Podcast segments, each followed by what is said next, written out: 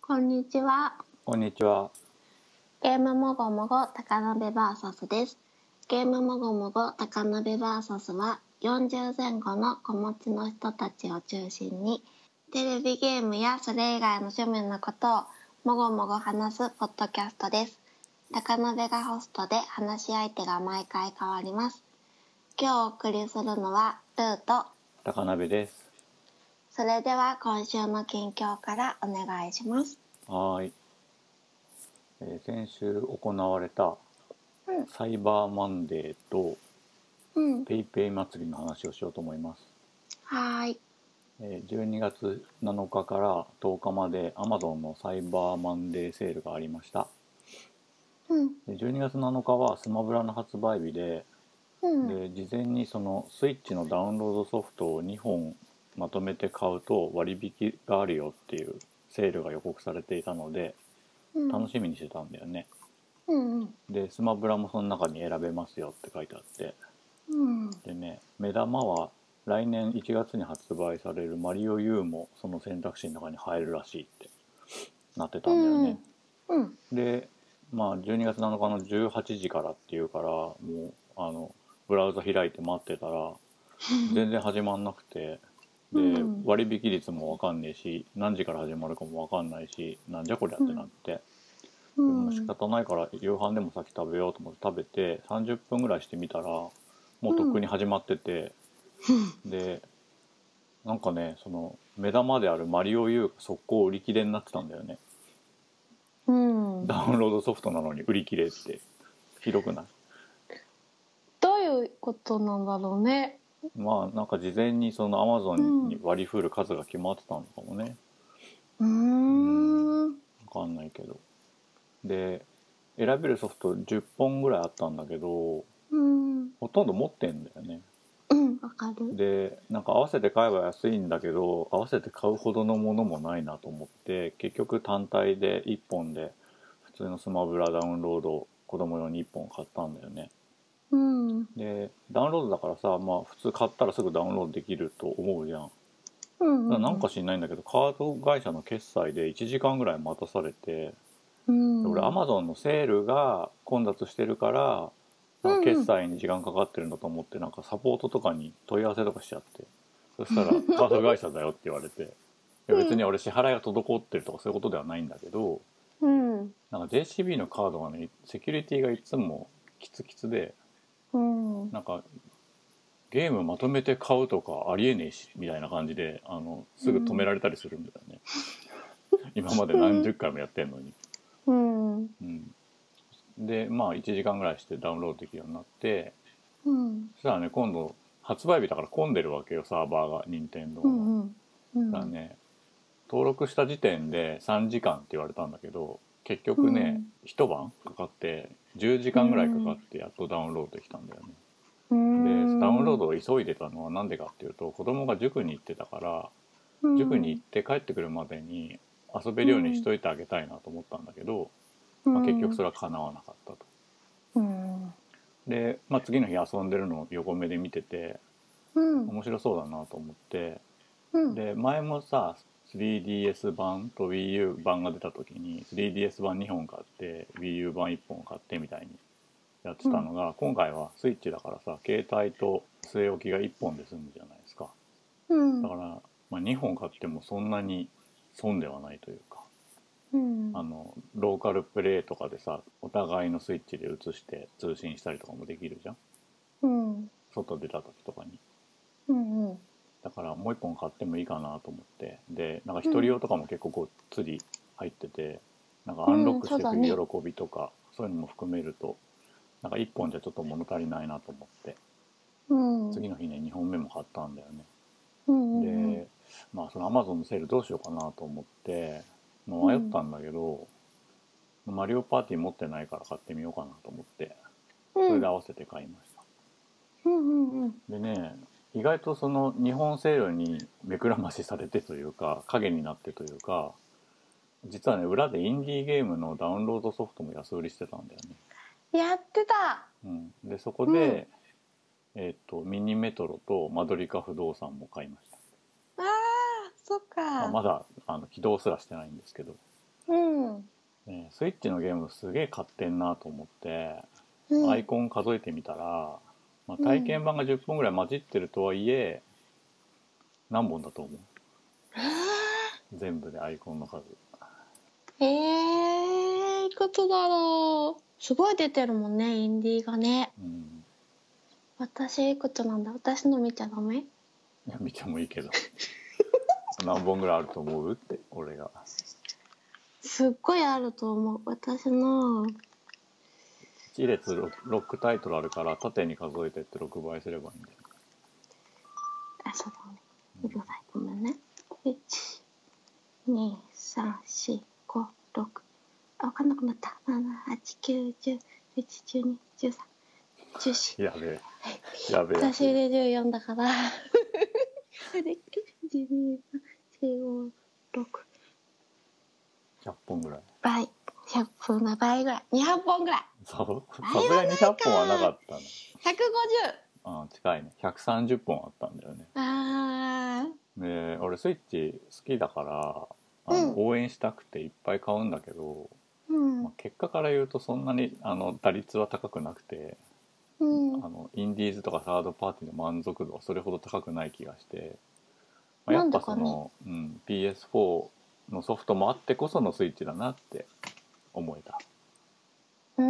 ん、そっか。私は結構満足してるけどね。あそうなんかねやってうんうもん別にや次の日やんなくていいかなみたいなゲームばっか りうんいやゼルダとかねあのうんモンハンとかすごいと思うけど、ううんんうん。はい、まあアマゾンのセールはそんな感じだでスマブラは今面白くアンロックを続けてる最中ではあるんですけど、うんうでん。もうわ一かつる。が、えー、とペイペイ祭りの話うん。で情報が遅すぎてあれなんだけどサイバーマンデーと同じぐらいのタイミングでなんかペイペイ祭りがやっと耳に入ってきたと。うんで。ペイペイが何かっていうとその新しい決済アプリのことでうん。 ApplePay とか GooglePay とか LINEPay とか Suica とかの仲間、うまあ、ん要するにスマホを介して現金を出さずに決済するアプリっていうか、まうあ、んクレジットカードとか銀行口座と紐付ける。うん。うん、でなんで祭りになってるかっていうとその PayPay っていうアプリのローンチ記念で20%ポイント還元と抽選で何十回に1回か全額ポイント還元っていうのを総額100億円に達するまでキャンペーンをやってると。うん。でしかもその何十回に1回全額ポイント還元っていうのは通常だと40回に1回なところをソフトバンクユーザーだと10回に1回当たるっていううん。確率アップのおまけ付きだと。でまあ、うん。僕はソフトバンクユーザーなんでうん。その確率が高い方に該当するよと。うん。でまあいろいろ仕掛けはあるんですけど、うん。えー全額ポイント還元は1ヶ月につき最大10万円まで1人で、うん20%還元も、えー月額最大5万円のキャッシュバックキャッシュバックじゃないポイント還元までだからつまり、25万円の買い物をすると最大のポイント還元になるうん1ヶ月にねうん。でいろんな店で使えてコンビニでも使えるしビッグカメラやヤマダ電機でも使えるってことで、まあ普段値引きのないアップル製品とかダイソンとかボーズとかの製品が飛ぶように売れてるという。うん。うん、でおそうなんだと思ってそわそわワクワクしながら日曜日にビッグカメラ行ってみたんだよね難波の、うん。そしたらすごい行列ができてて、もう人気のアップル製品はもうほぼ全部売り切れで。うんで売り切れだからもう買えないかっていうとそんなことはなくて、うんその入荷待ちの予約状態でも決済はできるっていうことで、うんまあその予約だけするための特設カウンターとかもできててうんみんななんかねそれこそ病院の問診票みたいな紙を渡されてうんこの例えば Mac にこのメモリを足してこれが欲しいみたいなさそうチェックシートみたいな、うんうんうんそういうのが何十番までみんなさあの番号を振られててさうんでもう iPad Pro とかも飛ぶように売れててみんななくてで、まあ、予約で買えるならいいかなって思うけどうん要するにビッグカメラの在庫だけが品切れなわけ世の中にはたくさん Mac も iPad もあるのに、うんヤマダ電機とかねななうんないわけうんでどれぐらい待つのかって聞いたらうなんんかもう予想もつかない と下手すると半年待つかもしれないと。うんさそんなデジタルガジェットで半年待つとか言われたらさその間に新機種とか出ちゃう可能性全然あるじゃんうんそうだねおっかねえなと思って、でなんかうんこう普通に耳を立てててもさ50万円ぐらいのモリモリにしたマックとかを予約してる人とかが結構いて、うあんすげえなと思って、うんうんでまあそもそも俺行列が苦手なのでもう見てるだけでぐったりしちゃって、 でその日は喫茶店でソフトクリームが乗ったコーヒーとか飲んで帰ったんです けどまああの休日だったっていうのもあってねうんでね、まあ、次の日思い立ってあれアップルウォッチどうだったっけと思ったんだよねうんで先に実はヤマダ電機にも行っててその時はまあアップルウォッチもほぼ全部売り切れだったんだよねでビッグカメラでもう混んでたから聞く気も起きなくて、っていうか店員さんももうてんやわんやだから聞いちゃいけないみたいな感じだったから、うんうんで、まあ、平日にちょっと行ってみてなんか原品がもしあったら買ってもいいかなと思って、うんそしたらねその欲しかったステンレスモデル8万6千円のやつ、うん通称見えっ張りモデルうんがね1点あったんだよねで朝だから誰も並んでなくてゆっくり、うんあのアプリの使い方とかも聞きながらうんうん購入できて、うんまあ、全額ポイント還元は当たらなかったんですけど、うん1万7,000円ぐらいポイントついて、おーまあアップルウォッチで言えばベルト3本ぐらいねタダになるみたいな感じじゃないですか。うんうんうんうんでねポイント還元は冷静に考えるとよくできてんだよね。まずそのポイントが即日につかないもううん翌日の10日までつかないので、例えばうん本体を買ったその場で周辺機器をポイントで買い足すみたいなことはできない。あーうん全額還元だったとしても現金を一度全額払うことには変わりないので、うんあの安くなってるわけではない。うんでまた1,000円ポイントがついたとして次に1,500円の買い物をしようとすると通常の使い方ではそのポイントは使ってくれないんだよね。あこれがミソだなと思ってじゃあ先に、えっと今チャージが1,000円のポイントがあるから500円足そうって思って1,500円のチャージにしてから1,500円の買い物をしないとポイントを使い切ることができない。うんだから、そのアカウント登録記念で今500円とかもらえる感じになってんだけどうん実はそれ自体にそれほど意味とか価値はないんだなって分かうる。んうんでその一方でその全額ポイント還元の抽選はその当たりのスクリーンショットがツイッターに流れまくってて、うんガチャの見あた当たり自慢みたいな効果を生んでいてうんなんかすごいこう2分の1ぐらいで当たるんじゃないかみたいな空気感を醸し出してる、で知らない人がそれによって新しいユーザーに引き込まれるし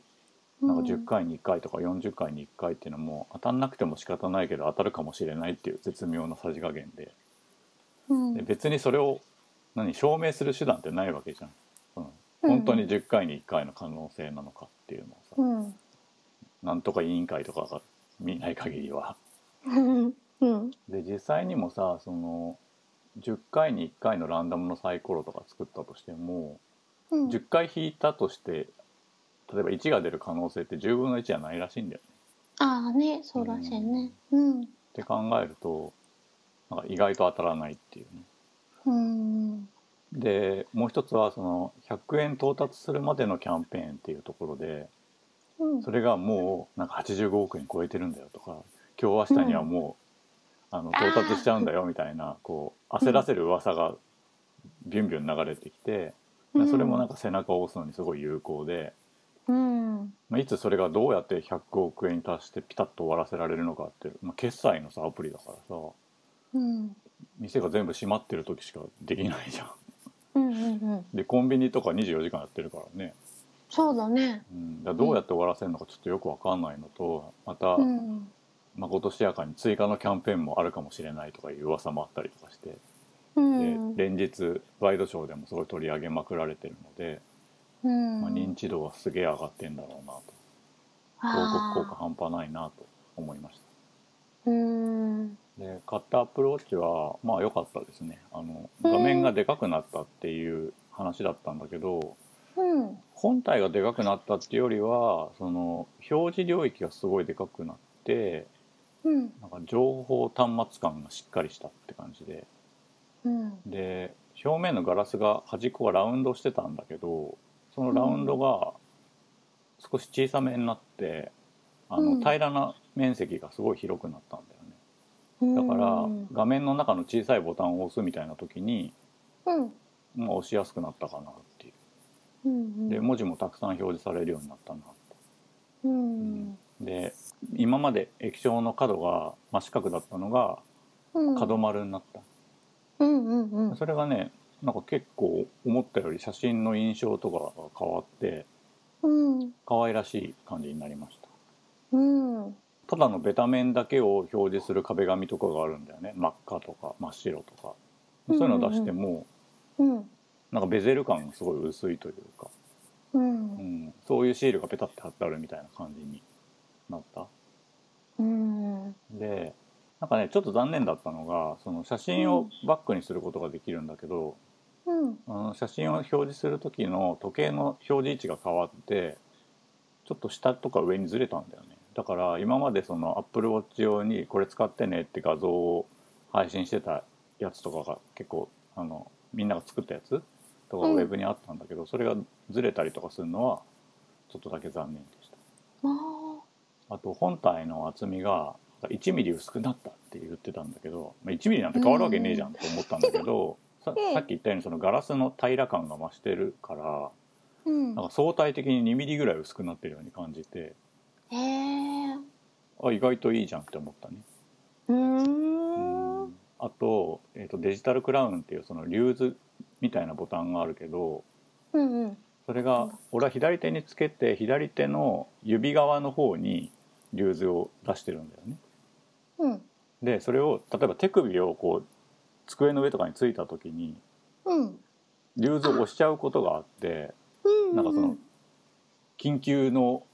電話しますかみたいな 出たりしたりとかなんかサイレンみたいなのが鳴ったりとかすることうがんあうんっうたんんだけどそのリューズの厚みが3分の2ぐらいに薄くなってうん押さなくて済むようになりました。へえあとはセルラーモデルなのでその回線契約をすればうんえー、Apple Music とかがストリーミングで聴けたり直接電話ができたり iPhone 忘れても Suica の決済ができるらしいんだけどうんまあなんだろう iPhone 持ってくの忘れたりすることが全然ないので今のところ回線契約はしてないですうんうんうんなんか頻度で考えても月1回も忘れることないのでうんそれに対して350円っていうのはなんか微妙に高い気がして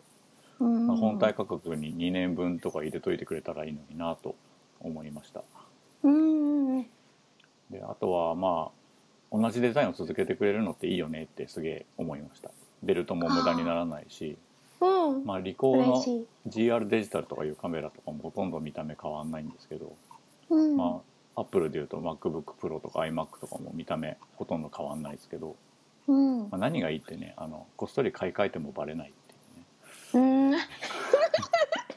でもここ赤くなってるんじゃないあの赤くなってんだけどリューズの横赤くなってんだけどあの、うん地味にリングになってるからうんバレ落ちとしたバレてないんだ今んとこね、うんうんまあ、あとは処理速度が2倍ぐらいになってるんであのもたもたしてるところがだいぶ、うん、マシになったかなぐらいですかねうん箱とかがすごいあのこうプレゼント感があるいい箱でうんよかったねアンボックスする時に何て言うんだろうこの時計ってこんなに楽しいよみたいなうんプリントがしてあってうんあのいろんなベルトがついたアップルウォッチのイラストが風呂敷みたいにバーって広がるんだよね、へえケース豪華だよねいつもねねうんまあなんだろう今のベルトの形式があと何年続いてくれるのかわかんないけど多分もう次買い替えるタイミングが来たら違うフォーマットになってんじゃないかなって思ったんだよねうんだからうーんまあ次のモデルは多分買わ買うことはないと思うけど次の次とか次の次の次とかで買い替える時にはまあ、多分新しい Apple Watch のフォーマットになってる気がするので多分その現行機種のフォーマットの最後に買ったやつっていう感じのイメージかなって俺の中では理解して、うんうんまあ、その高いお金を払ったと、うんうんいうイメージ。まあね毎年出るわけじゃないからうん1年半とか2年に1回だと思うけど、うんまあ、その時計としての一生ものにはならないんだよねやっぱりその電池とかの問題もあるし、うん CPU 性能とかもどんどん上がってる最中なので、うんまあ、最低3年使えばいいかなみたいなうんうんイメージです、うんううんん iPhone もね2年に1回変えてて十何万のものって考えるとまあ1年に4万とかの時計って考えるとまあまあ高いですけどでもまあ毎日してるしね1年に3万の時計を3年間するイメージか8万6千円だったらうん高っ、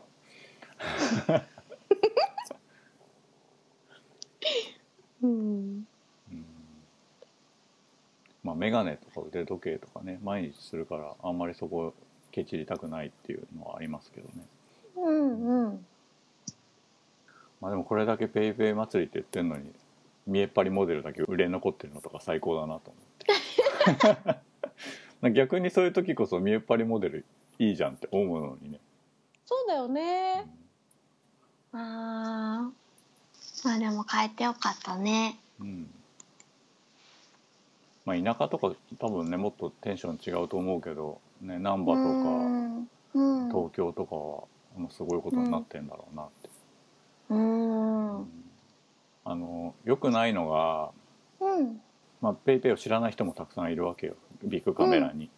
うんで横のレジでそのペイペイを使ってるのを見て「え何それ私もやりたい」みたいな感じでうんでそのアプリを導入したり使い方を教えるコストが全部ビッグカメラが引き受けることになっちゃってるのがあ良くないなっていーうう良んうんくないなっていうかずるいなっていうかうんうん多分そういう連携はしてないよねきっと提携っていうかうんう使い方を一から教えるみたいなーんまあぶっちゃけその給料に入ってないよねっていうそうだよね大変だよねうんコンビニとかはさ、うんもっとその素人寄りなわけじうゃんんうん大変だろうなと思って、バイトとかねうんでさっきも言ったようにそのポイントが先に使われないみたいなのがあったりすすると揉めるわけじゃんそこできっと、うんうんうんうん、怖いよね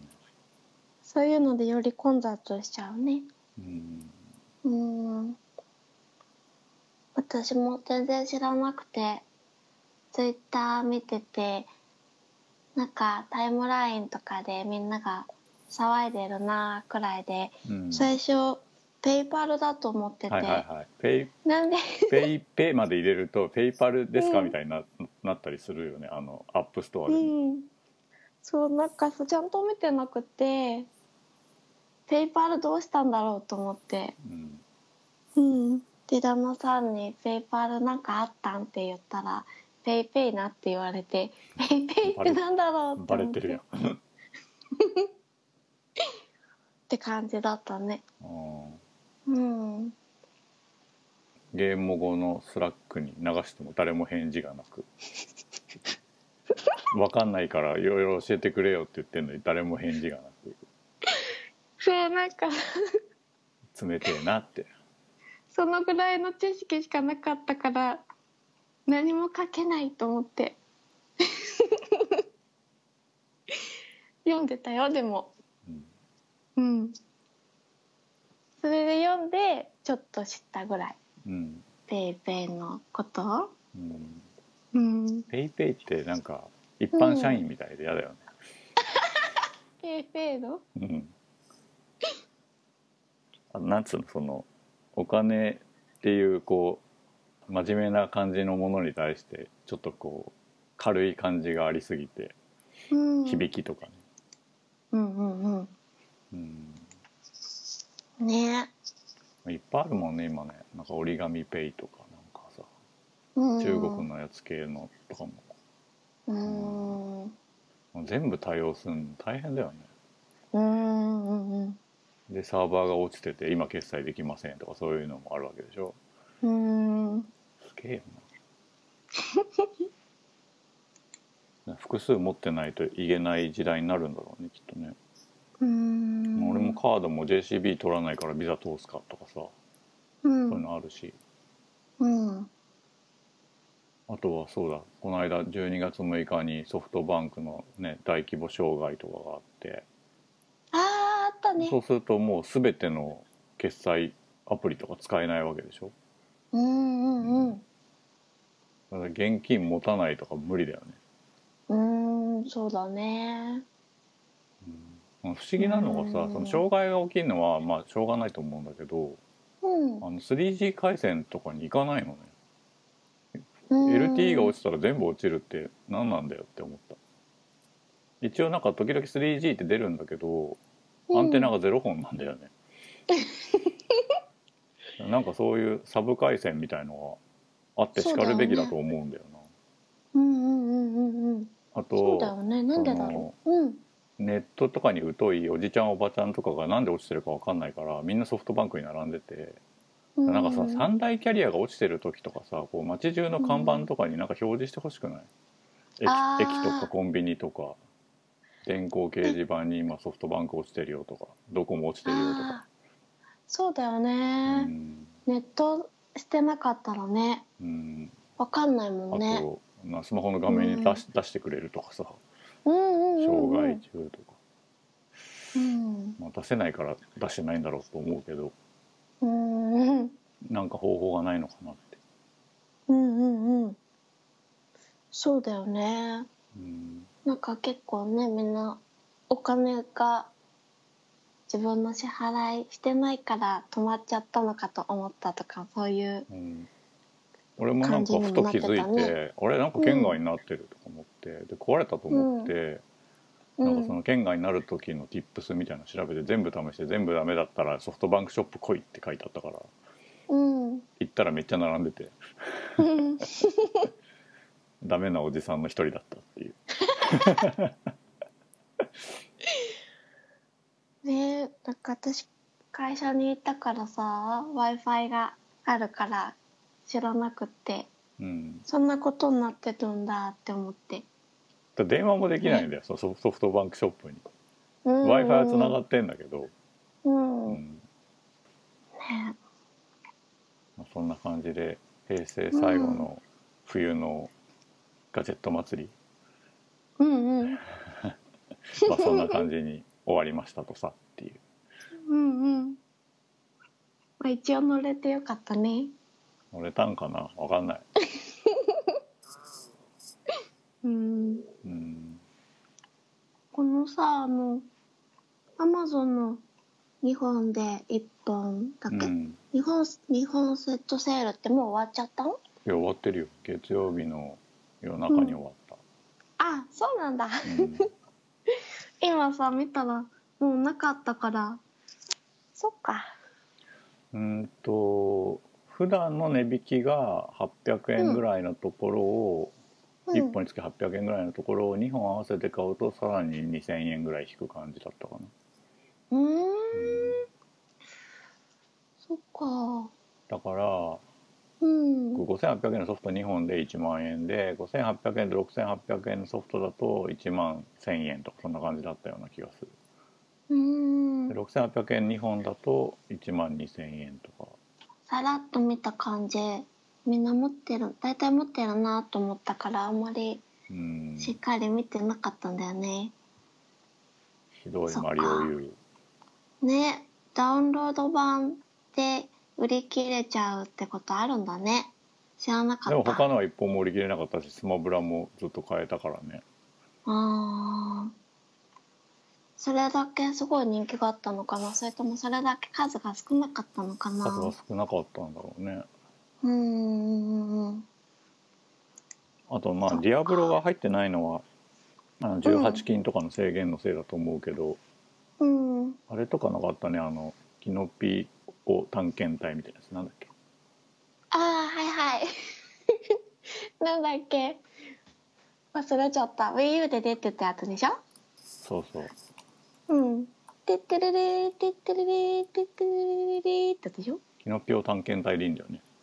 多分キノさピオ探検隊とあ とえあれあなれかったがんだあれがなかったあとあの寿司のやつああ寿司ストライカ寿司ーストライカーうんそんなのもう値引きしないと絶対買わないと思ったんだけど逆にないんだなと思ってなんでだろううんうーんで寿司ストライカー入ってたらちょっと考えたうーんとなんかななんかないなっていろいろ思ったんだよねうんうんうんうんそっかもうみんな終わっちゃったんだあったインディーの方もうちょっとチェックしておけばよかったポケモン買ってない人とかは良かっただろうねそうだよねうんピカチ2ュウバ本ージ買えョンとただねうんろうし、あとスマブラ2本はダメっていうのがちょっとググググってなったけどねあーそっかそっかスマブラ2本ダメなんだうんうーんうんううんんうんこんぐらいかなそっか何も買わなかったなうんセールいやマリオテニスとかも持ってないんだったらうん結構いいと思う、あーマリオテニスねテニスうん持ってないけどなうんこんな感じかなうんはいはーい私はポケモンのピカブの話をしたかったんですがまだクリアしてないのでうんそれは次の機会にお話しさせてもらうとしてうん今日はと今年ももう12月なので自分の中で2018年のゲームオブザイヤーを考えた時に3位以内にエントリーされるかなと思われるタイトルをうん一つしかゲームこでお話ししてないなって思ってうんうんなので私の3位以内に入ると思われる一つの「あんた嘘つき姫と桃小路」の感想を話したいと思います。はいはいと嘘つき姫と桃小路は開発発売元は日本一ソフトウェアでプラットフォームは任天堂 switch プレステ4プレステビータでジャンルはステージクリア型の 2D 横スクロールアクションアドベンチャーです。うんでね大まかなストーリーはうん知ってる知らん人食いの狼のような姿の化け物がうん王子様の目を誤って傷つけちゃってうん見えなくさせてしまいうんその目を治してもらうためにうん代償を払えばどんな願いも叶えてくれるという森の奥に住む恐ろしい魔女の館を2人で目指すお話、うん簡単に言うと。うんで王子は目が見えないからうん姫が姫は狼なんだけど、うん姫がと手をつないで進んでいく感じはうん以降連想するし、うんうんあと狼が姫の姿と狼の姿をうん使い分けていくんだけどうんそれは元宝のドクロっていううんゲームっぽいなと思って。うんドクロは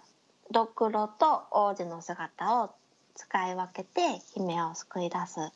アクションパズルなんだけどうん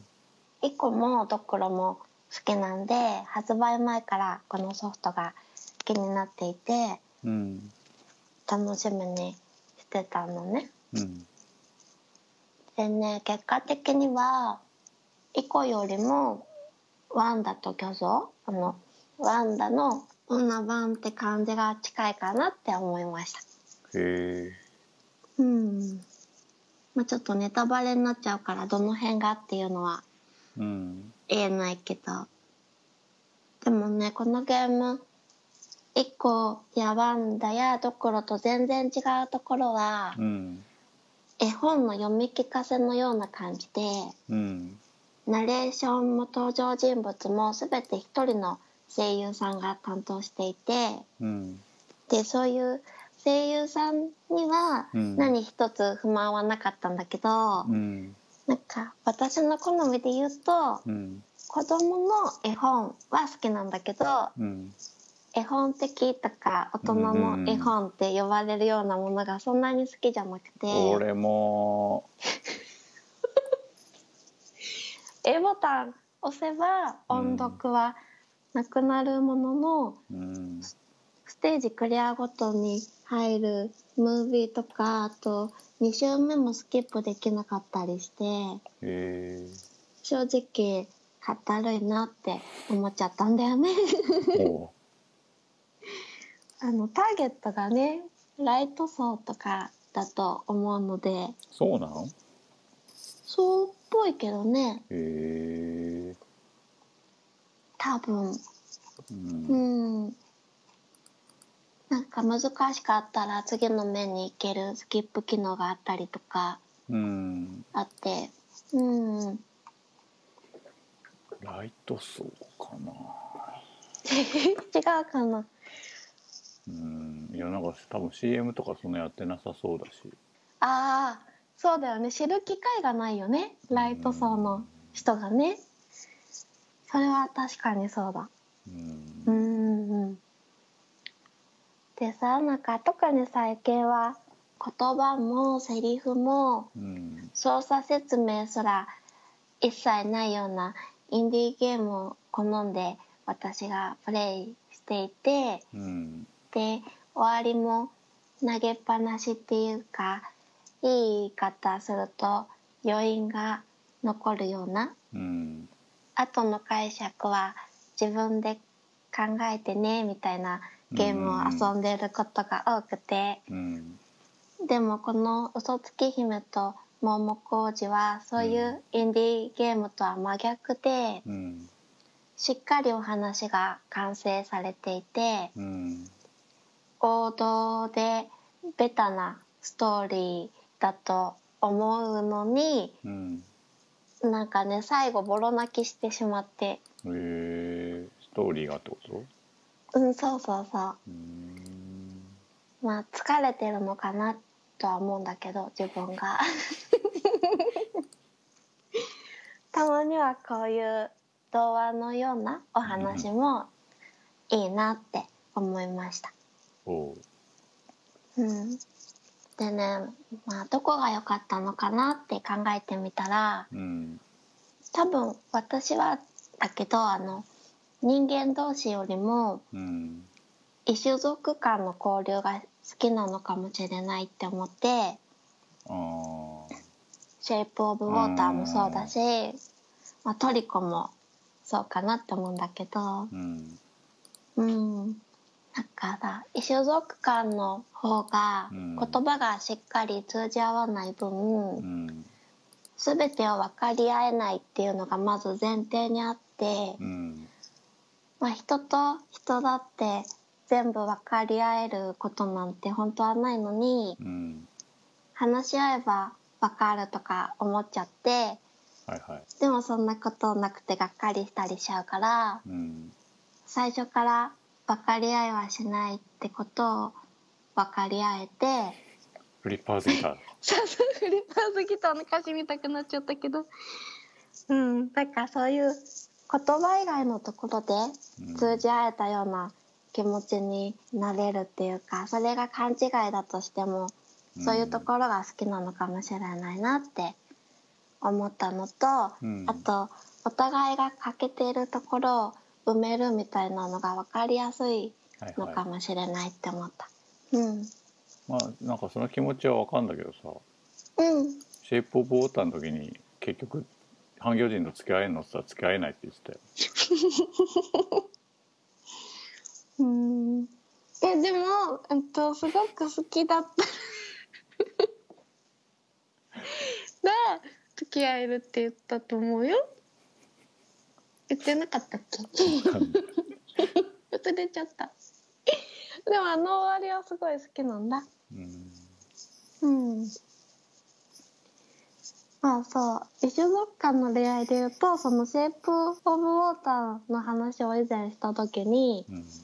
うんあの男性が女性の異教なものを受け入れる時っていうのはうんアンドロイドとかダッチワイフとかそういう魅力的な容姿うん造形じゃないと相手の中身がたとえ良くても、うんえっと、男の人は愛せない受け入れられなくって異形なものを受け入れるのはいつも女性ばかりでうんそれは母性を求められてるみたいで嫌だっていう話がツイッターで話題になってたっていう話をしたと思うんだけどうん今回主人公のえっと女の子の方が得意の狼のような姿をした化け物うんで異形なんだよねなんかそれが良かった。うんうん、うん、王子はその手を引いてる姫が狼だってこと知ってんの、知らない。あやっぱそうだよねうん、まあそういう子が嘘つきっていう。うーうんんうんうん。知らないんだよね。うんあと良かったのは主人公が女の子だとうん絶対に私が王子を守ってあげるっていう気持ちになれて感情移入しやすくなったりうんあと姫の状態だと人間だからすぐ敵にやられて死んじゃうんだよねだから、まあ、姫と狼の姿を使い分けてうん行くんだけどと王子は目が見えないし弱いからすぐ敵にやられてうんあととにかくこのゲーム落下死が多くてあーやだな王子のことスペランカ王子ってあだ名つけて呼ぶくらい弱くてう、んまあ、とにかく簡単に言うと狼の姿だと、うんほぼ無敵状態なので王子は足手まといの存在なんだよね。うんでもねなんかねそのうちねうんこう、2人で同時に別々のスイッチを押すことで解ける仕掛けが出てきたりとかして、であの最初は手をつないだ状態で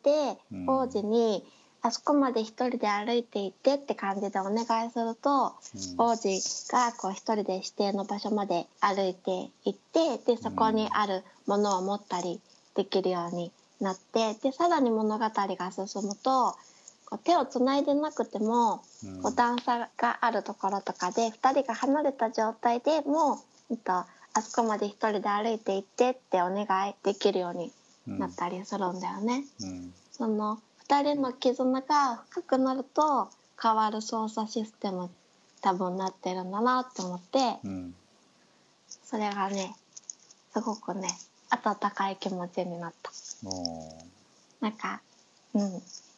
仲良くなってるみたいな信頼してくれてるみたいなーうんうん気持ちになれてよかったううんあと姫は力がないから、んうんこう石みたいなものは王子が持ってくれるしうんあと狼は火が苦手でうんランタンんランタンうんランタンで発音合ってうん合ってる持ってくれるのも王子で、ううんん、そういう風に足手まといだなって最初は思ってもなんか王子がいてよかったみたいなうんことが感じられるシステムになってるのがねうんよかった。うんあとね手をつなぐと王子が安心するのか笑顔になるのが可愛いんだよねうんうんまあ目見えなかったら怖いもんねそうそう一人で立ってる時はちょっと不安そうな顔でうん手握るとうんニコって笑ってねううんん、それもいいなって思いましたうんそれと歌がすごくいいうん「月夜の音楽会」っていうねうん四方明子さんっていう方が作詞作曲した歌で息子と何度も何度も聞いて歌詞が公開されてないから適当に聞き取ってうん歌っててでクリア後にまたこうイメージビデオみたいなのうん見てしっかり歌詞を確認しながら聞いたらすごいよくてまた泣いちゃってうんそうそのくらい私にとってはストーリーも音楽もうん最高だったんだけどうん家族の中で私は「よかった」って泣いててうんで息子は気に入ってはいるもののうん泣いたり感動はしてなくてうん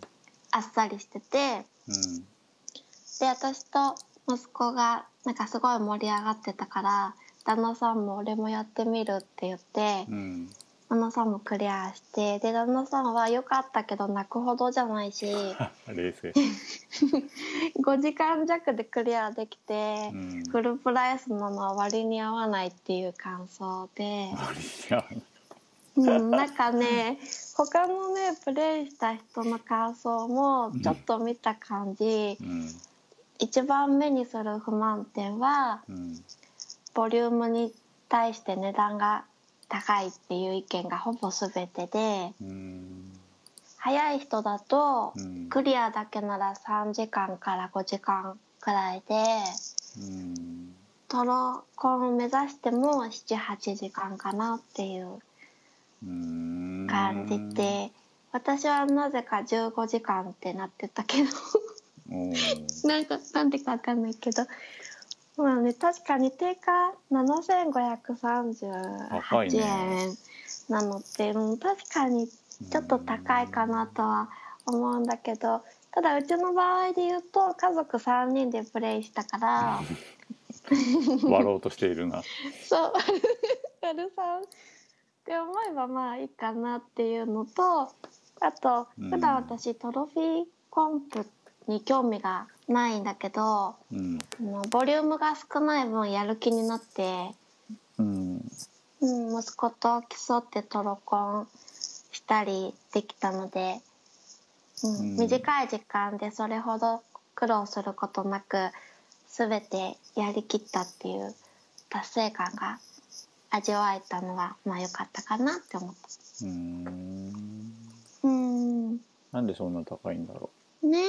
高いんだよね。うダウンロードソフトみたいなボリュームじゃんねうんうんうんうんうん。うんあれかなナレーションとか全部声が声優さんが当ててるし歌もうん近田明子さんって方がやっているのでそういうところであれかなうんやっぱライトユーザー向けではないんじゃない そっかうん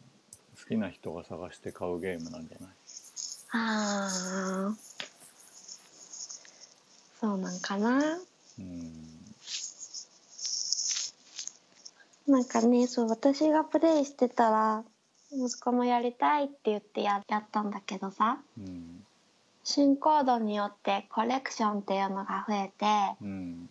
ラフイラストが解放されていく作りになってて、うん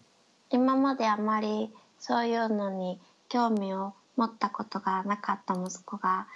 面白いって言ってそのラフのラフイラストとかがね、うんうん、でなんかこの絵が息子は好きらしくて王子が可愛いって言ってうん王子が目が見えてる状態の王子が可愛いって言って、うんで公式のアートブックも買ったら全部見ててへえうんなんか私はこの絵が特別好きっていうこともなくて普通なんだけどうんその設定資料とかラフやそこに書かれてるメモ的なものを見てうん面白いって思うようになったんだなって息子がねうんなんかそういうのも成長かなって思ってへえって思った。うんあの絵描いてる人が企画やってるみたいだねああそうそうあのねうーんとねなんか日本一ソフトウェアはうん日本一企画祭っていううんうん新人でもベテランでもうんどの部署の人でも参加できる企画コンペっていうのをやってるらしくてうんで「蛍の日記」や「夜回り」がその企画祭で生まれた作品でうん「嘘つき姫」と「桃小路」はその3作目だったかな、うんうん、に当たるんだよね。うんでなんか以前ビットサミットの生中継見てたらうん会場に夜回りの企画やディレクターをされた女性の方うん溝上優さんって方がうん来ててねうんビットサミットに来てた時に企画祭からと制作までのお話をされててそれがねすごい面白かったんだよね。うん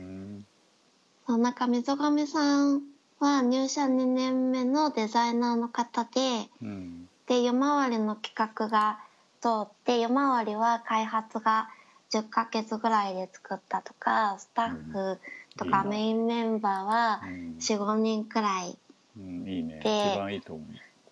でなんか嘘つき姫と桃小路もそういう同じ感じでうん嘘つき姫と桃小路の企画の方はうん絵が上手な営業部のうんウェブデザインの方ってお話しされてた気がする。うん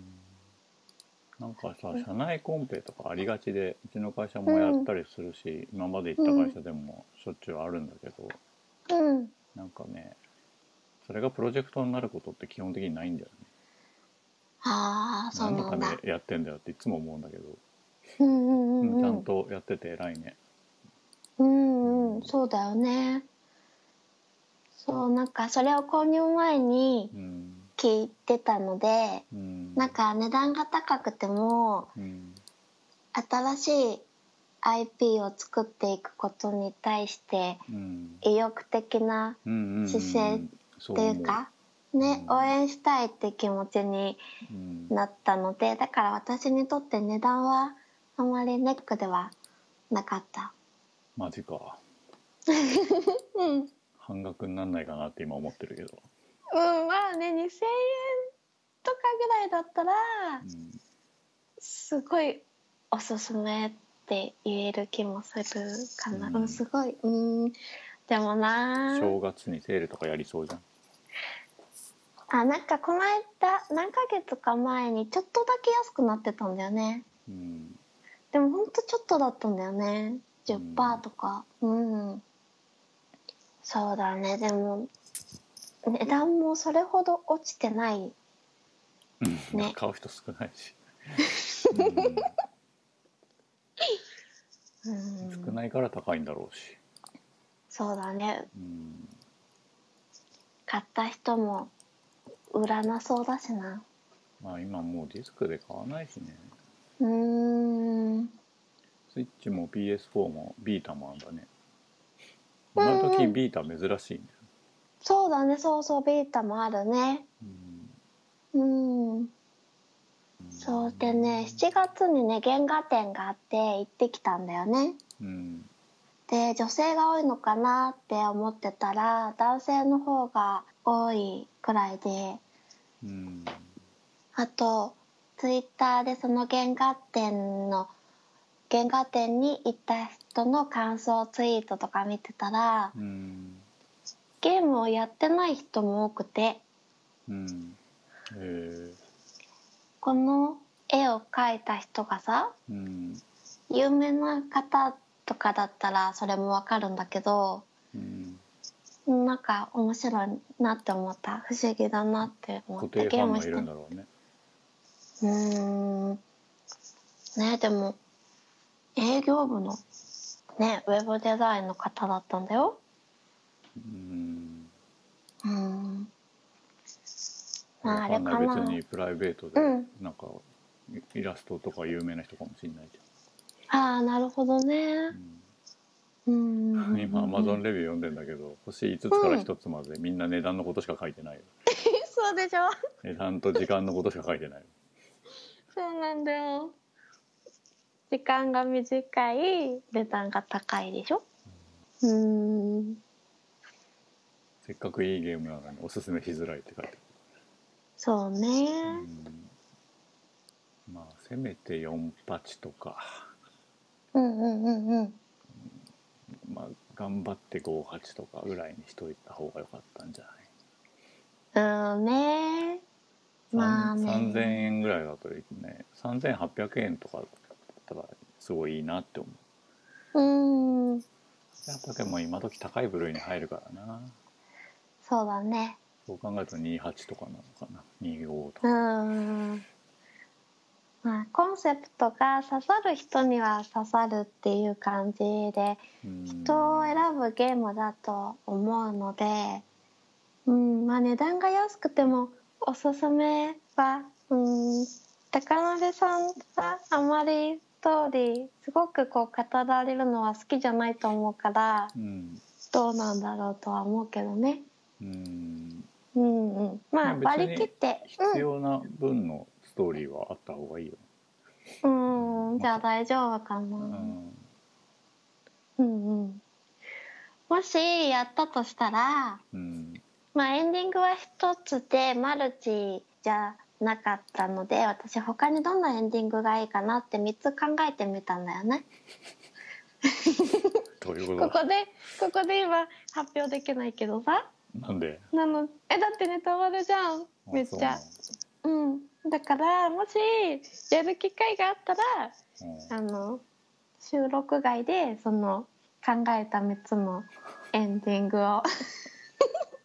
話したいけどうんうんうんわかんない例えばうんあ嘘つき姫の話してんじゃんと思ってゲームを聞いてくれた人はうんクリアしてるような気がするけどああそうだよねねちょっとやってみたいなみたいな人はいな そうだよあどねうだろうどっちが多いんだろうなわかんねえなうんうんうんあでもうちの息子は気に入ってたから小学生とかにいいかもしれないねうんうんうんあでも難しいエンディング解釈がどうかなあのね謎解きとかうんアクションとかは簡単、うんいや5時間って言ってんだから簡単なんでしょう、うん、うん簡単だねうんんうんうんんそうだからね、まあ、ちょっとおすすめはしにくいけど私にとっては今年ベスト3に入るかなって思ううんゲームでしたねえ他はベスト3の他の2つは、うーんとね1個はうん、これはかなりのひいき目なんだけど「アンラベル2あ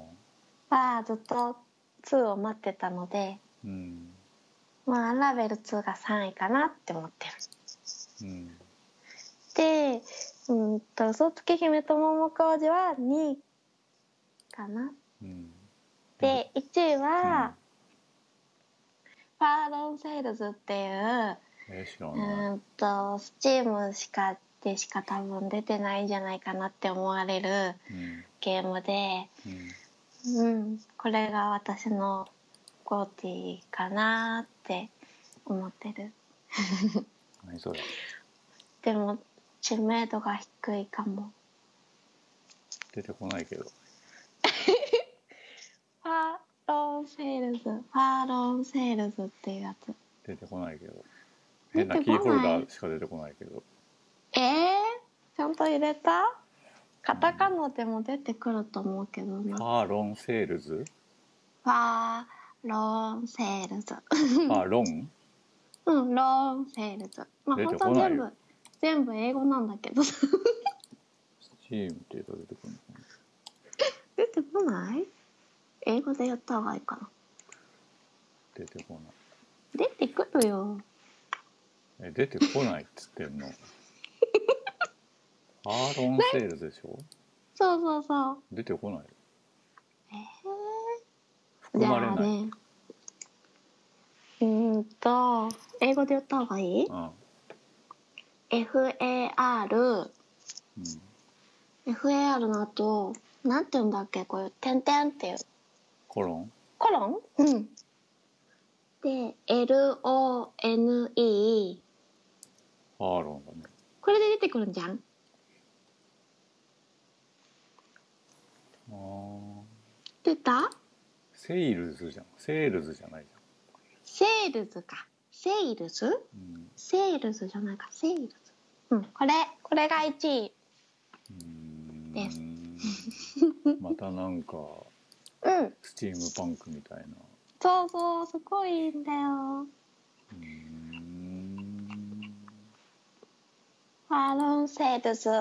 もういつか話したい話したいって思ってて話しそびれちゃったね。なんかさ3本ともうん画面が寂しそうだよね、うん？ 3本と三もうん。画面が寂しそうだよねあうん、ベストリンボーとかてインサイドみたいなうんうんうんうん。寂しいそうだっねていう孤独っていう好きなのかなそういうのが。大敗的っていうああ、うーんすげえ今年名作のソフト対策ソフトいっぱいあったのに一本も入ってるのまあねやってないんだよね。やってないから入ってなかったっていうのもあるよね。ゴッドボーとかさ今モ年ンほら。ハンあとかあそっかそっか。モンハンは良かった。うーんモンハン良かったね。でも5位以内にも入ってなかったわ。うーん自分の。うんうんうん。なんかみんなインディーだった。うんうん。 まあまだねピカブイが途中だからね。うんあれだけだうん。まあ、カーロン・セールズの話はうん後でしたい。まあ、あとで聞きたい。うん後でってうんと、来年とか。あ次回以降ってことあ次回、 そうそうそう。うんうん。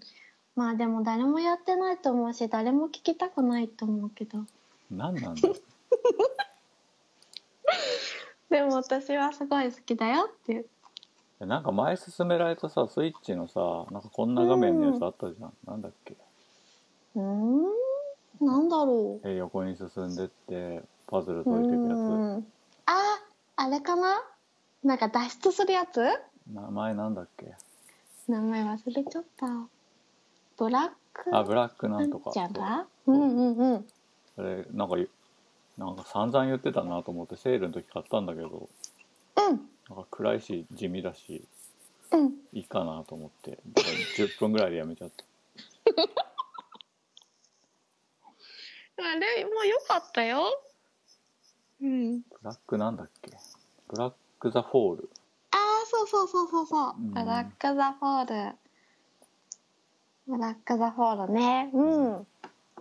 なんかまあ暗いよずっと最後まで暗いジュッよて開かれて死ぬじゃん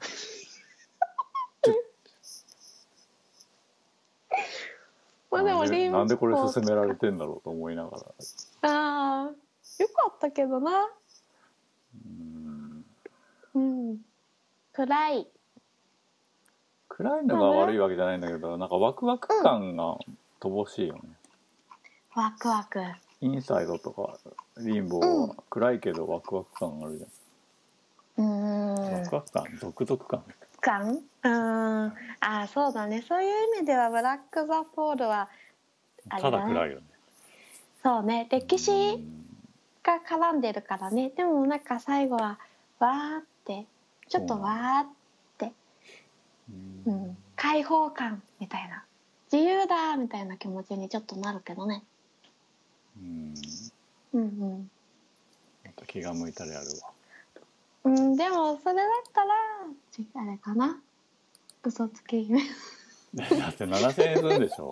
無理だよ、の方がいいかなまあ暗いけどねうん、これもねうんまああれだろうね全然高鍋さんの今年のゲームオブザイヤーとか山本さんとか洋介さんとかみんな全然違うだろうねうんそれぞれねうんうんうん嘘つき姫は以上うん以上ですはいはいもう一本はさっき嘘つき姫と桃小路の中で少し触れたドクロの感想を話したいと思いますはいドクロも嘘つき姫と桃小路のようにうん絵本帳なんですがうんこっちは操作説明もイラストで物語のナレーションも文字もほとんどないデージクリア型の 2D 横スクロールパズルアクションで開発はゲームアーツうん発売は元宝でとスイッチ版だけ SE モバイルオンラインっていうところらしいですでプラットフォームは iOS、Android、PlayStation、Vita、うん、 Steam、Nintendo Switch うん、スイッチもあるんだへえうんそうあのね私これ iOS 版を半分くらい5年くらい前かなプレイしてうんで面白いなーって思ったんだけどうんなんかやってる時にこれボタンでやりたいなっはいてはいなって、でビーターを買った時にうんドクロも買ってうんでクリアしたんだけど、うんと今回スイッチ版が出てなんかね急に出たんだよねゲリラ的に。急に来たんだよなんかまあ急に、うんあの事前に出るよって教えてくれてるソフトとさ、うん、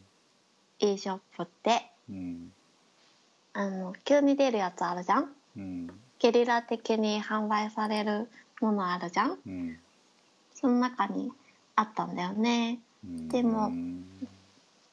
あの iOS 版とビータ版持ってるしなーって最初は買う気なかったんだけどうん今までついてなかった開発資料っていうのがついてるのとうんあとね難易度がオリジナル版より少し優しいノーマルっていうのからプレイ可能になっててうんスイッチ版はねうんかつ値段が960円と安かったのであそうなんだそれうはん手頃だね、そうそう購入してクリアしましたほうでどころのストーリーは知ってる知らないけどなんかさっきのやつもまた似た見た 目で、姫を詰め連れたドクロが暗い画面を横スクロールでなんかしてるから大体同じなんだろうなって、あのねどころのストーリーはうんまあ、えっと、マリオで例えると分かりやすいかなって思うので、マリオで例えると、うんえっと、クッパがうんピーチ姫と結婚するためにピーチ姫をさらって、えっうんとクッパ城に閉じ込めてねうん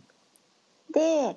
と、その見張りをしていたクッパの手下のうんクリボーがうんピーチ姫かわいそうだな逃がしてあげようってうん逃がしてあげるお話ピーチ姫とクリボーの2人でクッパ城から脱出するお話みたいな感じうんうんマリオはいないマリオいないのにマリオに例えんなよ、分かりやすくないうんうん、そのクリボーに当たる部分がドクロねはいはい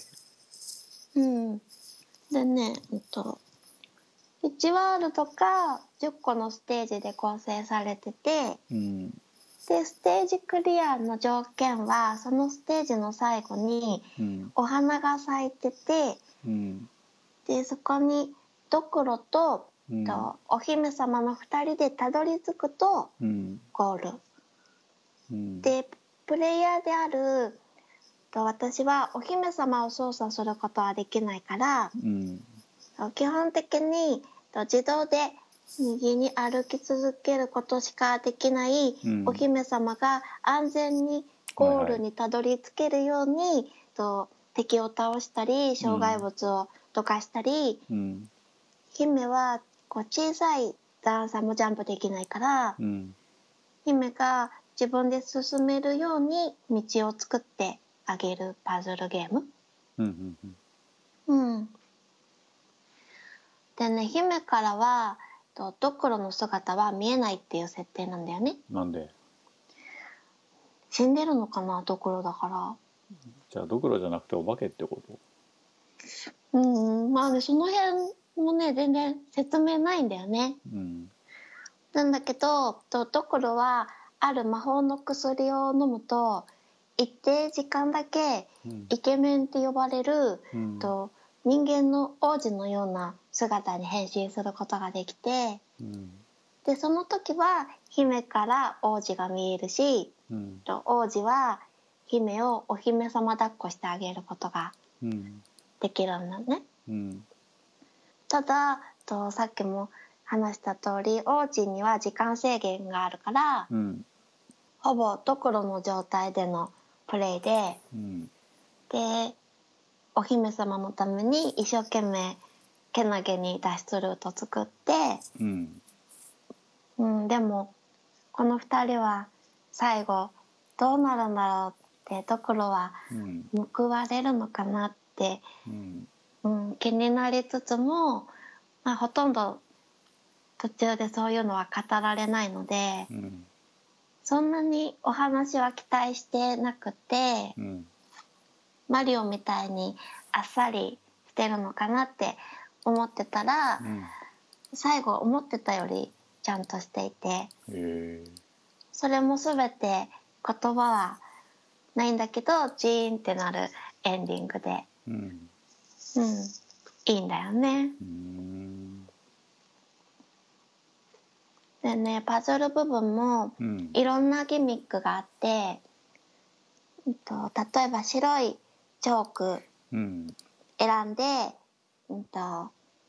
天井にぶら下がってるうんロープと、ううんんと、落ちて、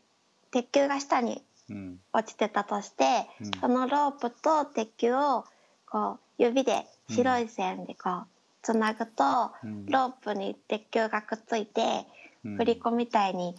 ブランブランってはいはいなったり、と赤いチョークは爆弾に火をつける導火線になったりあと青いチョークはブロックとブロックの間にこううん青い線を引くと水が下からこう一定時間湧き出てくるようになったりとかして、うんうん、面白いのとあと私が一番好きなギミックはお姫様を大砲に入れてうんうん吹っ飛ばすっていうのがあってうんうんなんかねお姫様が何の躊躇もなくその大砲にスポって入って自分からうんへえそれで飛ばされるのがシュールでね毎回笑っちゃうんだよね。これさタッチパネル必須ってことうん、うん必須じゃなかったスティックとでもできる思う。のうん、あの全部ボタンとかで割り当てられてるけどでもなんかチョークで書くときは指で書いた方が書きやすいあそうタだッねチパネルピーって、うんうん、引いた方がやりやすいね、うんうん、でもタッチパネルでも多分全部遊べるようになってて、うんうん、使わなかったけどあの画面上に出てた気がするこうたこううんと移動とかタッチパネルで。うんうん、でもボタンでもできる、うんうん、でねパズル部分は私にはちょうどいい難易度で多分ね一番厄介なのはうん勝手に歩いていっちゃうお姫様なんだよね、どんどんあの障害物がなければうん右に歩いていってしまうのでうんまだ右に行ってほしくない時とかにうんどんどん歩いていかれちゃうと敵とかがいたりとかすると、うん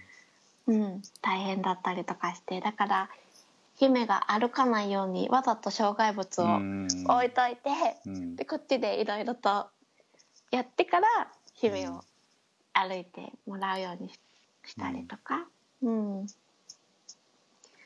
あとねアクションはパズルゲームだと思ってやるとうん結構アクションで死ぬ。うんアクションがねあのコインを全部取ろうとしたりするとうん難しかったり、ううんでも何度も挑戦してればクリアできるし何度も挑戦したくなるんだよね。うんあの1ステージがだいたい数分でクリアできるから、うんまあちょっとやろうって軽い気持ちでできて、うんうん、でも気づいたらトータル30時間くらいそんなプレイしてた普通へのえそんな長い話なの人だったらどのまあコインとか全部取らないとかだったらうん10時間とかまあまあでもあんだね20時間でも20時間とかかかる気すえるリンけボどーとかインサイねド。ぐらいあるんだうん、そうだね。あの、分かってしまえば、うん1ステージも本当1分もかからないステージとかもあるけど、うん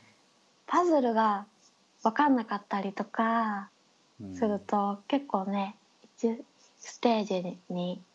時間かかっちゃったりとか、分かってるのにアクションができないとかって時もあるし、うん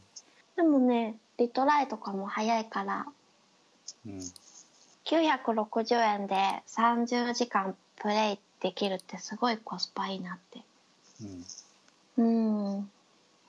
iOS 版だったら確か240円だしねああなんか見た気がするなうんなんでその嘘つき姫と極端に差がありすぎてそうなんだよね間を取ってくれよって感じだねなんか時々セールで120円とかだしねうんまあ200円でも100円でも変わんないけどねうんうんううんんうんまあうんあのーボタンの方がやりやすいけどねうんうんうんそれでも120円とか240円死んじゃう知っちゃうと980円すごい高い感じがしてきちゃうね、ああそうだねうん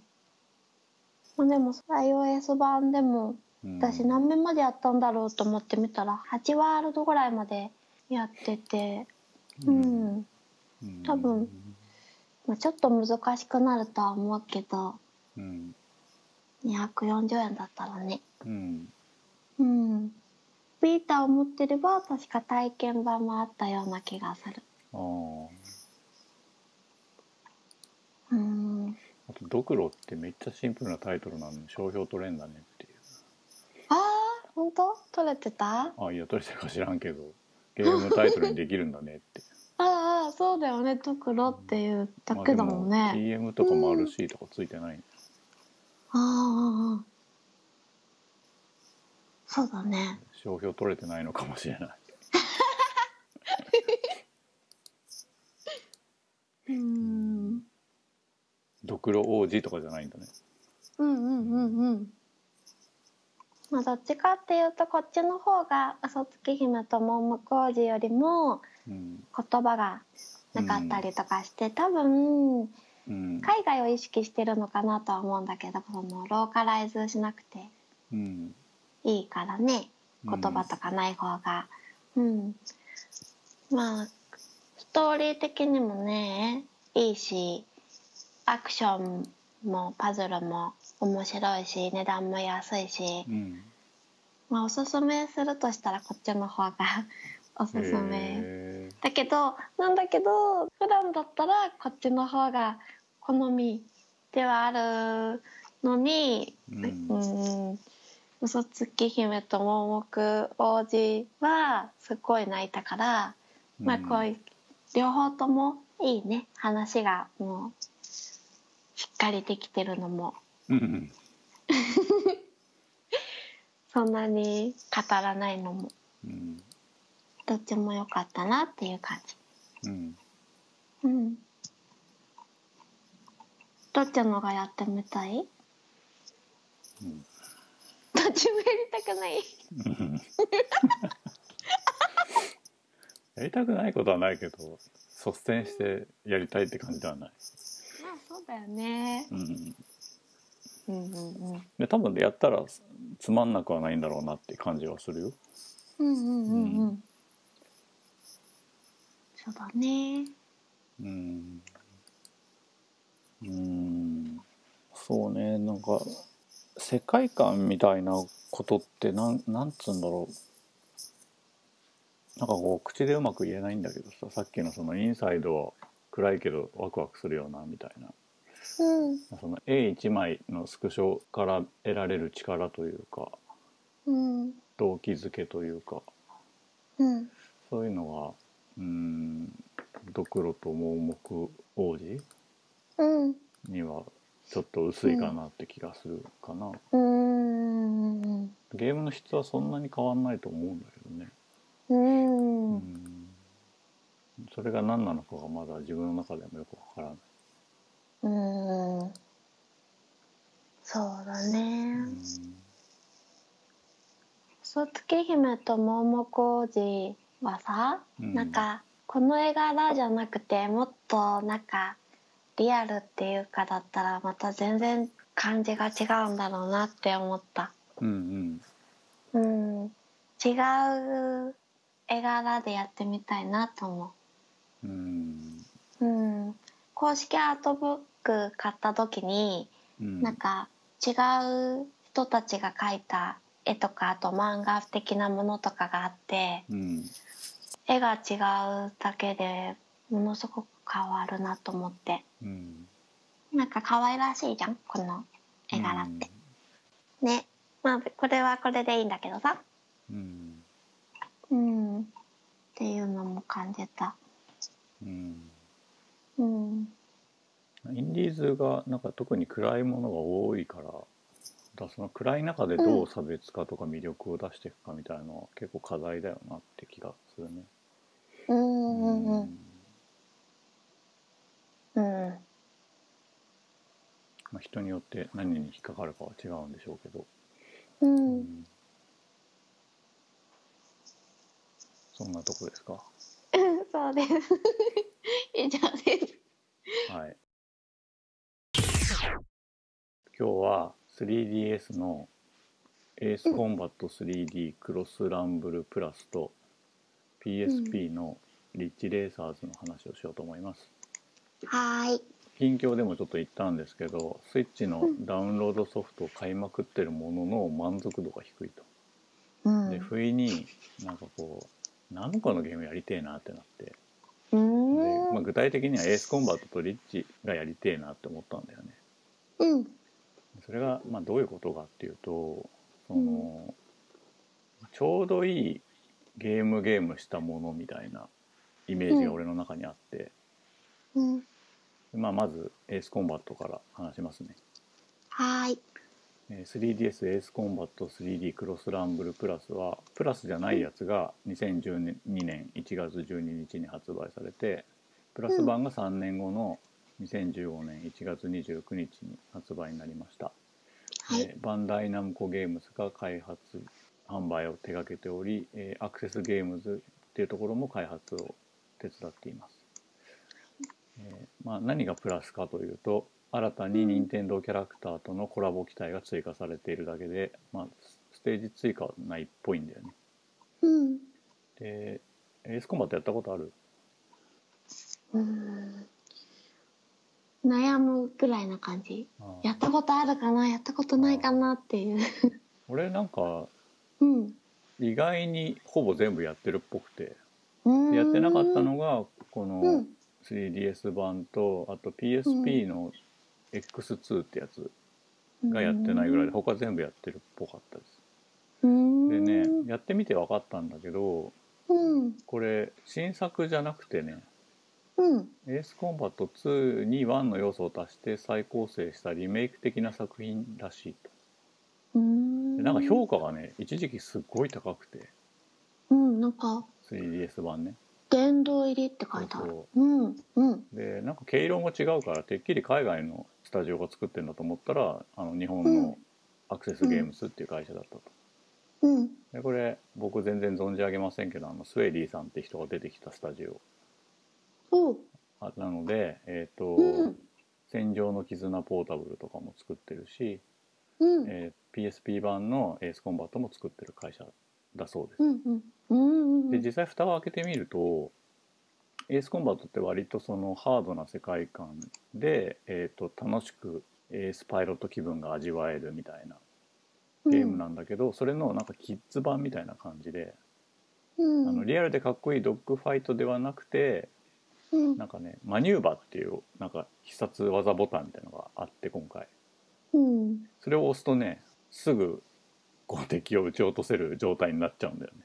うーんなのでもう誰でも手軽にエースパイロット体験をみたいなゲームになっております、うんうんでその敵を撃ち落とすには普通なんとかして後ろを取りたいわけですよああそうだねでそれ後ろ取りつつ敵も逃げるから逃げるのを逃げられる前にそのミサイルロックオンして撃つみたいうんなことの繰り返しなんだけどそその尻を追っかけてる最中にゲージが溜まるんだよね。うんでそれがフルになったら「今だ押せ!」みたいな感じでマニュューバーってボタンを押すとなんアかギューンギューンってこう宙返りするみたいな演出が入って「はい真後ろにつきました」みたいな状態になるっていう なので撃てば大体当たるみたい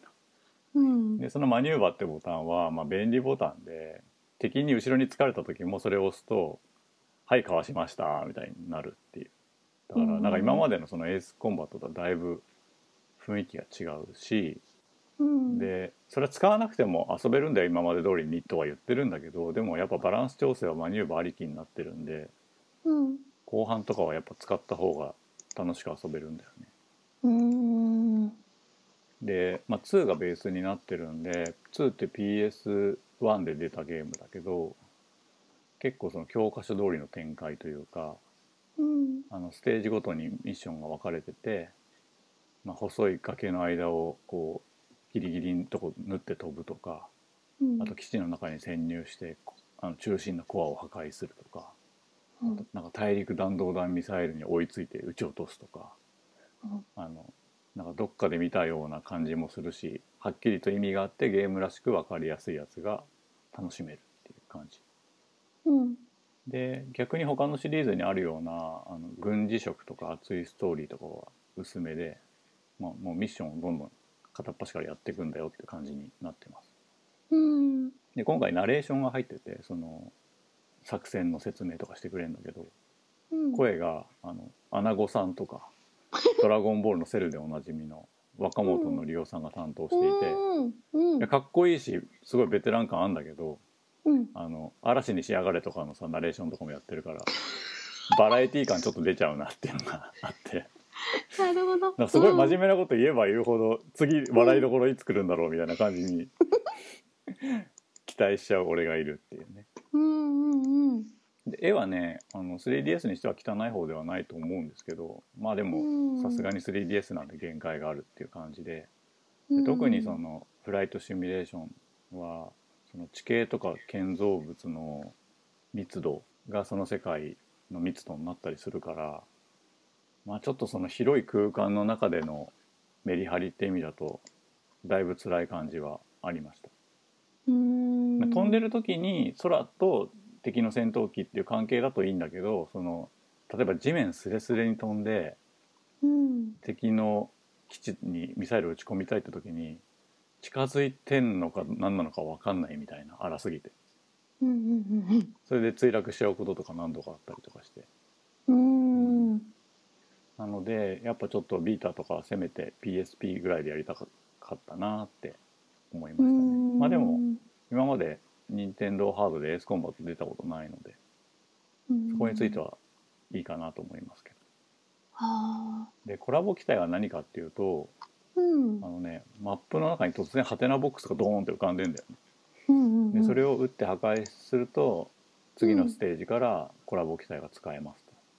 とでそれは何かっていうとなんかマリオとかピーチ姫のペイントをしてある機体で性能もすごい高うんへいえでアミーボを読み込ませると出てくる機体とかもあるらしいですでどれも強いのでなんか1個ゲットすればもうそれで全ステージクリアできちゃうぐらいちょっとバランスブレーカーな感じもあってうんまあなんていうのそのやっぱ入門編なんだよねエースコンバットの入門編としてうん良い機体みたいな感じかなうんうんで、まあ、3D クロスランブルって書いてあるのに俺 2DSLL でやっちゃってり立体感とかはどうだったのかちょっと分かんないですけど、まあ、さっきその地面に墜落するって言ったのも 3D でやったら実は全然大丈夫な可能性はありますけどねうんうん楽しいけど、まあまあ、ちょっと短いみたいのもあって20面ぐらいで終わっちゃう感じだったかな、だからテンポよくやったら1日2日で、うん、クリアできちゃう感じだと思います、うーん。だからそのプラスっていうのが出てるからプラス買わなきゃいけないのかなと思って、でダウンロード版も安くて3800円ぐらいだった気がするので、うん。まあなんかやるのない時とか意外といいかなみたいうんうんうん。な感じ体です験版がある。体験版あったああったな体験版やると、うん。うあこんな感じかってちょっと、うん、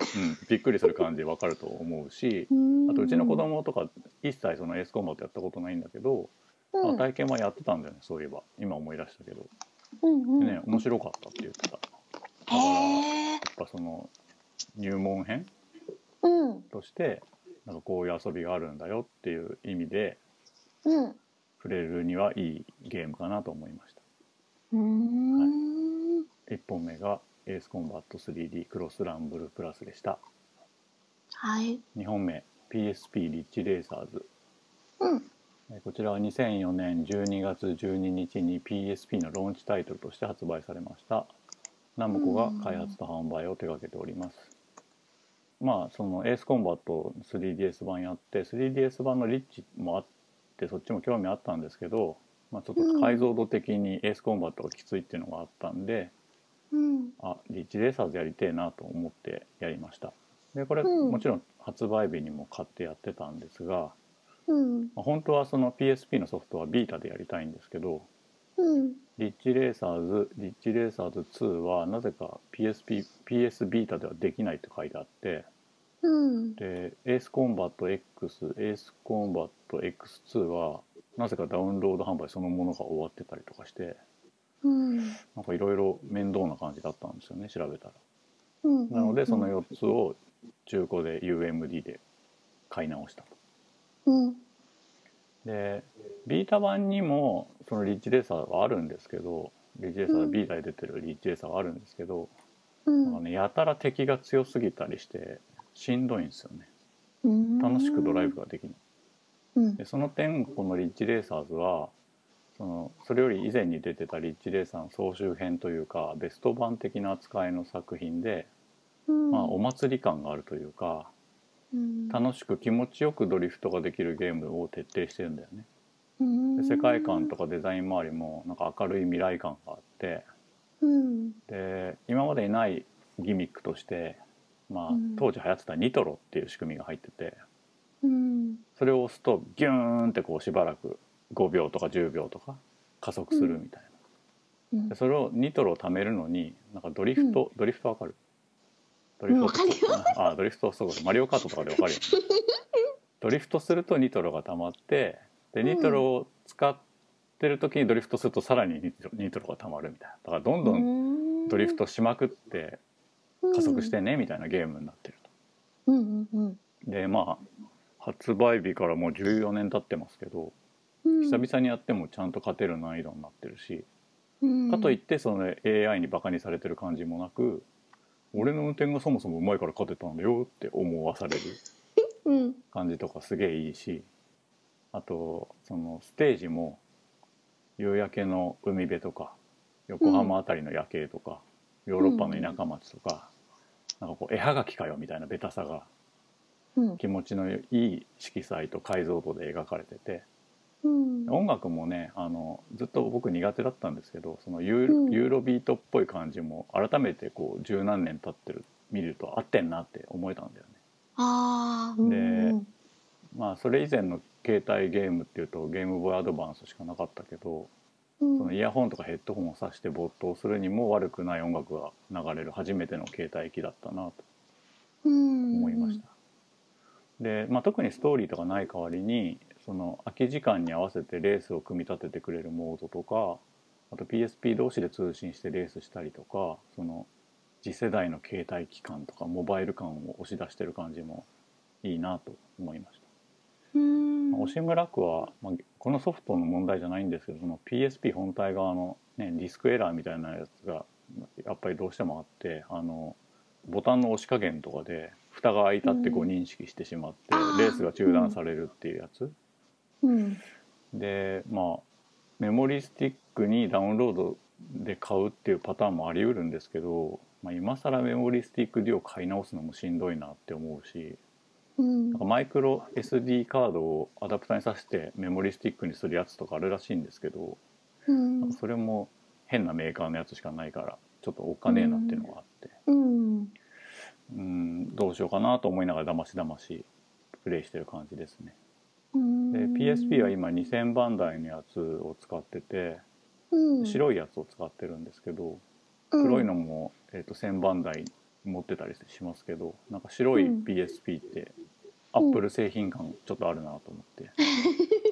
あの後ろの背面のそうのんディスク入れるところに、うんうんあのここにディスク入ってますよって丸いアルミの何印みたいのがあるの分かるこれこれこれこれ忘れちゃったこれああうんうんこういうのダサかっこよくていいよねっていう。うん、で今あの iPhone のケースが白いシリコンだったりあとうんこの間買ったヘッドホン、ビーツのヘッドホンが白だったりアップルウォッチも白いバンドとかしてて、机の上にその PSP とか一緒に置いてあるとなんか仲間みたいで、 いいなってでまあ PSP はうん Bluetooth ついてないんだけどビータとかはね、うんあのうん Bluetooth ヘッドホンつながったりするんですよね、あそうななのんだで、まあ、スイッチとかも、まあ、とっとと対応してくれるとありがたいんだけどなってうん本当だね変ななんかサードパーティーのね Bluetooth 発信機アダプターみたいなの出てるけど、まあ、どう考えてもダサいのでうん使いたくないし、うんね、本体がやってくれたら一番いいんだけどなって思いますうね。んもうそろそろしてほしいよねうんうんまあ、まとめるとさっきの 3DS のエースコンバットしかり PSP のリーチレーサーズしかりなんですけどそのうんゲームがどんどんリアルになっていく中でゲームっぽいゲームの立ち位置が結構難しくなってんじゃないかなと思っていてその中うでん PSP から PS2 ぐらいの解像度ってなんかそのナムコが作ってるゲームっぽいゲームが活躍できたちょうどいい解像度とか性能だった気がしました。うんでビータ以降になるとビータとかプレステ3以降になるともうなんかリアルってことにつぎ込むコストがでかすぎてでそれを作る意味とかをのあの載せなきゃいけないっうんてことに対しその気持ちよさとか楽しさのバランスが取りづらくなってる気がしてうんあのナムコの明るく楽しい感じみたいうんなのがなんか今の世の中にはちょっと薄いんじゃないかなって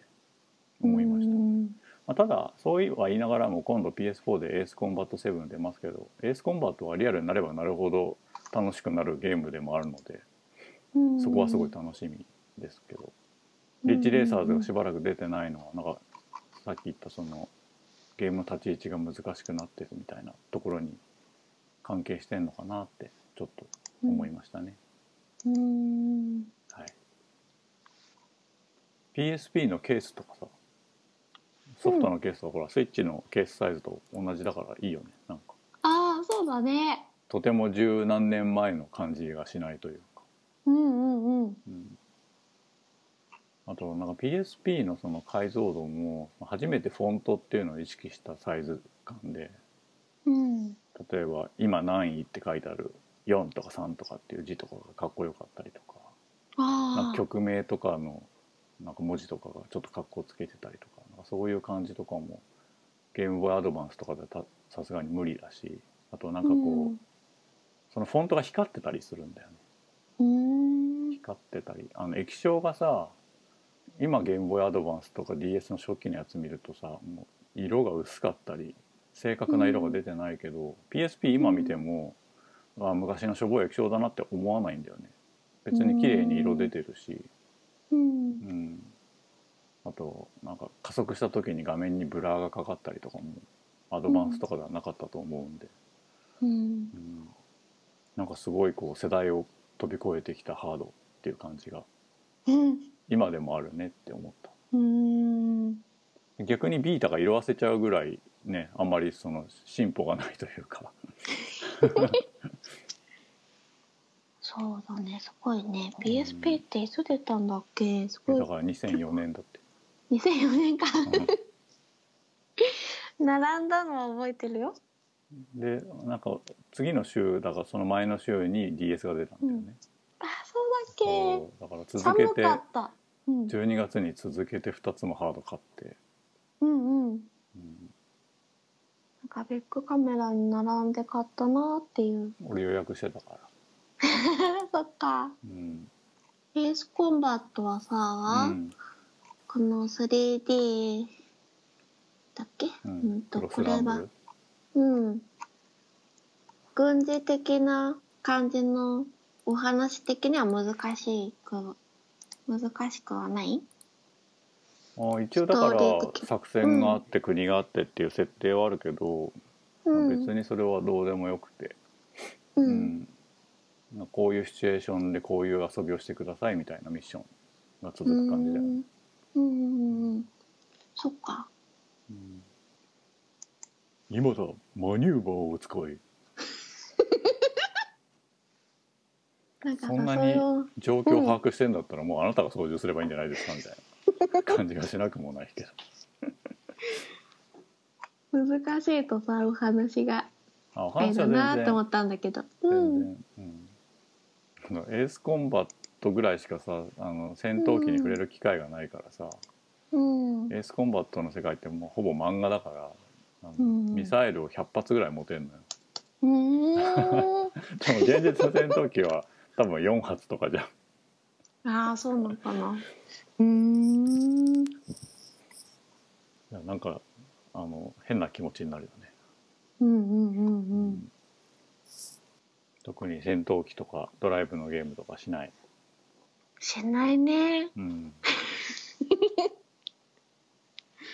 ピッチレーサー一番最初のはやってたよ PS1 そうそうそうはやってたけどそれ以降やってないかもしれないうんうんだねあとは「マリオカート」をちょっとうんやったりとかうんマリオカートのドリフトも気持ちいいと思うけどリッチのドリフトとはまた違うもんねちょっと、うんうんうんうんうんうんそうだねうん、レースゲームデイトナとかはやってたなそっか背学校だったこいつデイトナとかセガラリーといかやなんか俺セガのレースゲームの画角がすごい苦手でさうんうんこう手前に来るとが車がビニョーって伸びるじゃんうんあれが超嫌なんだよね飛行機戦闘機とかは全然やんないなうーんまあ戦闘機に興味あるかっていうとそれほどないんだけどエースコンバットはやっぱ楽しいね、うーうんんゲーム感がすごいある、うんそうなんだうんでそのエースコンバットのそのエースパイロット感っていうかさ要するに自分がガンダムに乗ってるみたいな感じだよねうんうんうんごっこ遊びだからさうんうんでガンガン撃ち落としてると「すごいぜ!」みたいなこと言われたりするわけ仲間に無線ででうん敵の無線とかも聞こえてきて「ああのやべえやつが来たぞ」みたいなうんうん「来ましたよ」っつってやめちゃうのスター・ウォーズとかだったらちょっとやってみたいけど「スター・ウォーズ」まあ「バトルフロント」の中にね X ウィングのやつとかあったけどね、うん、それは乗ってみたいなとは思うけどねうん、で PS3 でなんかオンラインのうんエースコンバットがあったんだよねうんだけどあのそこってちょっと矛盾があってうんエースパイロットはこう一人だから成り立つじゃんうんうん一人だからエーねス主役になれるけど全員がみんなエースコンバットのパイロットだとうんあの普段の雑魚に戻るっていう、ああまあでもしょうがないよねみんなねうんうんうんなんかエースコンバットやってるのになんでこんなしょんぼりした気持ちになるんだろうみたいうんうな多少はありましたけどね、んまあでもドラクエさあさああ「ドラクエそうだ10」とかもそううんあれみんな俺勇者じゃないんだな、てなるようね。んガンダムとかもそうだしうね。ん、うん。だからそういう意味でもなんだうろう、ん。ネットワークゲームより何その閉じたコンシューマーゲームってちょうどいいみたいなの俺の中にあるねうん。エースコンバットセブンは、うん、 VR とかでは出ないいや VR は対応してるらしいよあであ、もそれねは面白そう。コックピットでこう右見たり左見たりとかできるんでしょきっとうん。うんうんうん。それは良さそうだね。うんね椅子に座ってやるにもねコックピットだったら違和感ないしねうんうんうん。あれ、エースコンバットだっけなんかさ、得点がさ、うん得点が面白いのってエースコンバット7だっけなんかこれにはこれがついててこっちのあーかやつ過去にはの HD バージョンがつくとかって言ってたねうんうんなんか XBOX1 版はこれがついてとかなんか、うんへーって思ったんだよなうーんそっかうんじゃあ 3D クロスランブルは、うん私みたいな人でもそうそううんゲームゲームしてるからあこういうことなんだってわかるよエースコンバットうんうん体験版やってみようかなうん今でもこれ配信してんのかな多分公式では書いてあるけ回ど数制限があったかもしれうんうんうんうん結構あったりするもんね30回とかねない、ううん、ん、うん、それで感じはわかるかもさっきあれは見てみたけどなんか PV みたいなうん、プロモーションムービー1と2をナレーション笑っちゃうと思うけど ね、今さ聞きながら見てたから声は消してうんうん見てて声は聞こえなかったんだけどそうだねうんまあドッグファイトは面白そうんううん前もなんかゲーム語で言った気がするけど「セブンのシナリオもあのこの世界の片隅に」の監督が書いてるらしいのでああ言ってそたうねいう、うん、そういう角度から興味がある人もやってみてもいいんじゃないかなって思います。ああそうかうんへえう